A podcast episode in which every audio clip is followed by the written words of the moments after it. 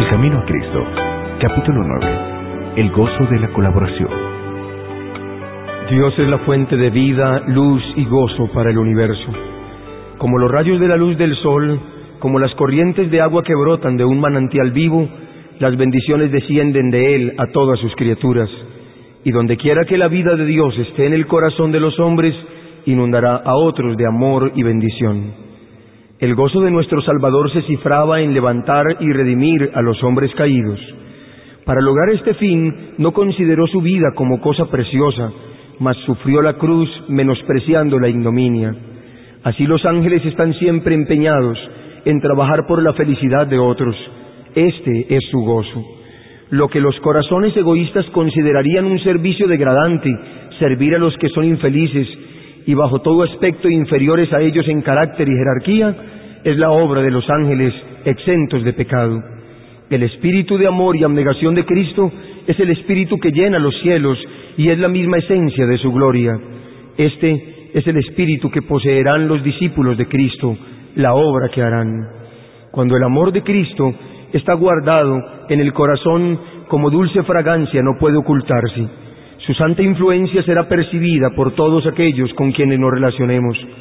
El Espíritu de Cristo en el corazón es como un manantial en un desierto que se derrama para refrescarlo todo y despertar en los que ya están por perecer ansias de beber del agua de la vida. El amor de Jesús se manifestará por el deseo de trabajar como Él trabajó por la felicidad y elevación de la humanidad. Nos inspirará amor ternura y simpatía por todas las criaturas que gozan del cuidado de nuestro Padre Celestial. La vida terrenal del Salvador no fue una vida de comodidad y devoción a sí mismo, sino que trabajó con un esfuerzo persistente, ardiente, infatigable por la salvación de la perdida humanidad. Desde el pesebre hasta el Calvario, siguió la senda de la abnegación y no procuró estar libre de tareas arduas, duros viajes y penosísimo cuidado y trabajo. Dijo, El Hijo del Hombre no vino para ser servido, sino para servir, y para dar su vida en rescate por muchos. San Mateo capítulo 20, versículo 28. Tal fue el gran objeto de su vida. Todo lo demás fue secundario y accesorio. Fue su comida y bebida hacer la voluntad de Dios y acabar su obra. No había amor propio ni egoísmo en su trabajo. Así también los que son participantes de la gracia de Cristo están dispuestos a hacer cualquier sacrificio a fin de que aquellos por los cuales Él murió tengan parte en el don celestial. Harán cuanto puedan para que el mundo sea mejor por su permanencia en Él. Este espíritu es el fruto seguro del alma verdaderamente convertida. Tan pronto como viene uno a Cristo, nace en el corazón un vivo deseo de hacer conocer a otros cuán precioso amigo ha encontrado en Jesús. La verdad salvadora y santificadora no puede permanecer encerrada en el corazón. Si estamos revestidos de la justicia de Cristo y rebosamos de gozo por la presencia de su Espíritu, no podremos guardar silencio. Si hemos probado y visto que el Señor es bueno, tendremos algo que decir a otros. Como Felipe, cuando encontró al Salvador, invitaremos a otros a ir a Él. Procuraremos hacerles presente los atractivos de Cristo y las invisibles realidades del mundo venidero. Anhelaremos ardientemente seguir en la senda que recorrió Jesús y desearemos que los que nos rodean puedan ver al Cordero de Dios que quita el pecado del mundo. San Juan capítulo 1 versículo 29. Y el esfuerzo por hacer bien a otros se tornará en bendiciones para nosotros mismos. Este fue el designio de Dios al darnos una parte que hacer en el plan de la redención. Él ha concedido a los hombres el privilegio de ser hechos participantes de la naturaleza divina y de difundir a su vez bendiciones para sus hermanos. Este es el honor más alto y el gozo más grande que Dios pueda conferir a los hombres. Los que así participan en trabajos de amor se acercarán más a su Creador. Dios podría haber encomendado el mensaje del Evangelio y toda la obra del ministerio de amor a los ángeles del cielo, podría haber empleado otros medios para llevar a cabo su obra, pero en su amor infinito quiso hacernos colaboradores con Él, con Cristo y con los ángeles, para que participásemos de la bendición, del gozo y de la elevación espiritual que resultan de este abnegado ministerio. Somos inducidos a simpatizar con Cristo asociándonos a sus padecimientos. Cada aspecto de sacrificio personal por el bien de otros robustece el espíritu de caridad en el corazón y lo une más fuertemente al Redentor del mundo, quien quien por amor a vosotros se hizo pobre, siendo rico, para que vosotros fueseis enriquecidos con su pobreza. Segunda de Corintios capítulo 8, versículo 9. Y solamente cuando cumplimos así el designio que Dios tenía al crearnos, puede la vida ser una bendición para nosotros. Si trabajáis como Cristo quiere que sus discípulos trabajen y ganen almas para Él, sentiréis la necesidad de una experiencia más profunda y de un conocimiento más grande de las cosas divinas y tendréis hambre y sed de justicia. Abogaréis con Dios y vuestra fe se robustecerá y vuestra alma beberá en abundancia de la fuente de la salud. El encontrar oposición y pruebas os llevará a la Biblia y a la oración creceréis en la gracia y en el conocimiento de Cristo y adquiriréis una rica experiencia. El trabajo desinteresado por otros da el carácter profundidad, firmeza y amabilidad parecidas a las de Cristo. Trae paz y felicidad al que lo realiza. Las aspiraciones se elevan, no hay lugar para la pereza o el egoísmo.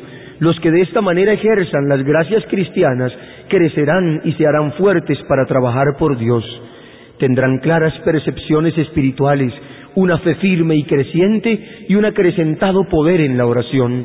El Espíritu de Dios que mueve su espíritu pone en juego las sagradas armonías del alma en respuesta al toque divino. Los que así se consagran a un esfuerzo desinteresado por el bien de otros están obrando ciertamente su propia salvación. El único modo de crecer en la gracia es haciendo desinteresadamente la obra que Cristo ha puesto en nuestras manos comprometernos en la medida de nuestra capacidad y ayudar a beneficiar a los que necesitan la ayuda que podemos darles. La fuerza se desarrolla con el ejercicio. La actividad es la misma condición de la vida.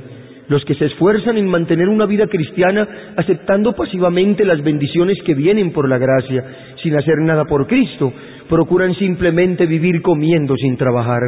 Pero el resultado de esto, tanto en el mundo espiritual como en el temporal, es siempre la degeneración y decadencia. El hombre que rehusara ejercitar sus miembros pronto perdería todo el poder de usarlos. También el cristiano que no ejercita las facultades que Dios le ha dado, no solamente dejará de crecer en Cristo, sino que perderá la fuerza que tenía. La iglesia de Cristo es el agente elegido por Dios para la salvación de los hombres.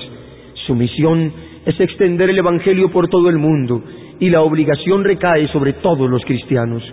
Cada uno de nosotros, hasta donde lo permitan sus talentos y oportunidades, tiene que cumplir con la comisión del Salvador. El amor de Cristo que nos ha sido revelado nos hace deudores a cuantos no lo conocen. Dios nos dio luz, no solo para nosotros, sino para que la derramemos sobre ellos.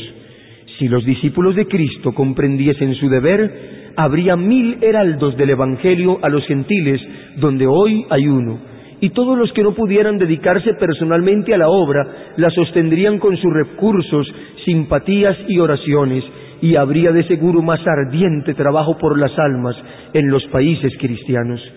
No necesitamos ir a tierras de paganos, ni aun dejar el pequeño círculo del hogar si es ahí donde el deber nos llama a trabajar por Cristo. Podemos hacer esto en el seno del hogar, en la iglesia, entre aquellos con quienes nos asociamos y con quienes negociamos.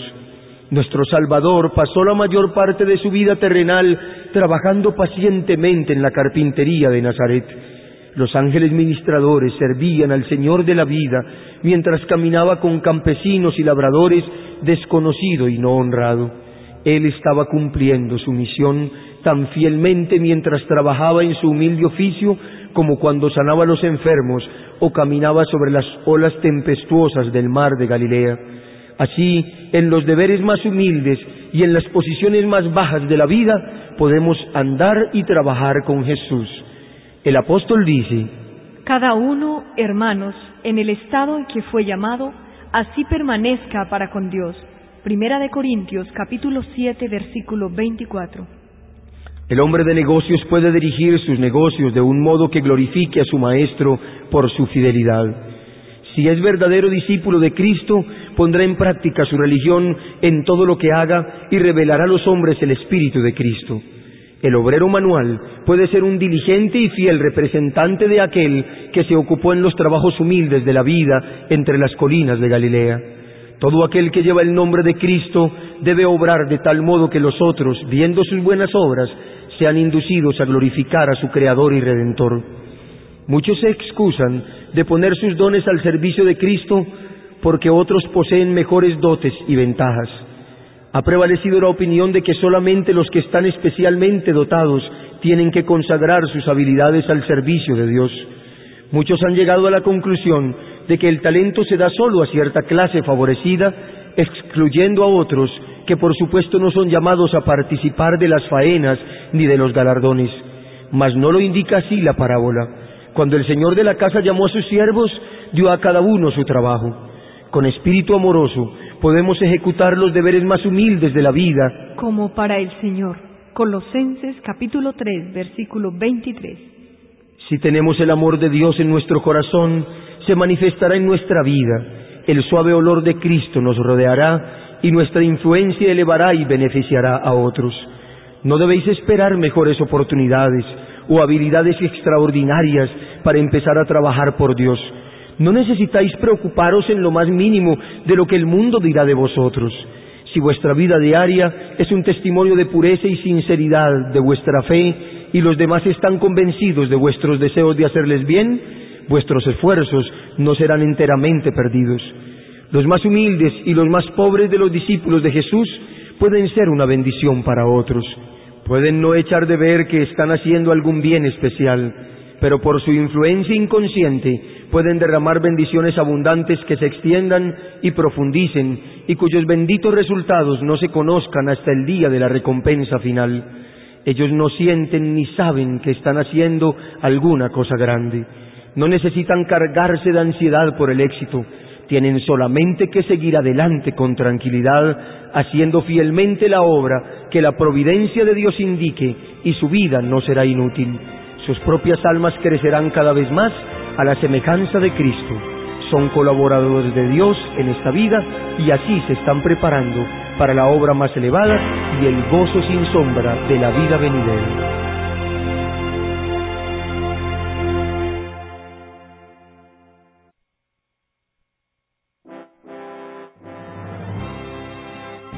Agradecemos a Zulay Herrera, a Ricardo Merchán, a Daniel Ospina y a Juan Carlos Rincón por esta versión del Camino a Cristo en audio digital. La reproducción del mismo es un servicio del Ministerio Evangelio Eterno. Para obtener gratuitamente estudios selectos de la Biblia y de los escritos de Elena G. de White, o para solicitar nuestras publicaciones impresas, diríjase a www.hogarisalud.com y www.evangelioeterno.com.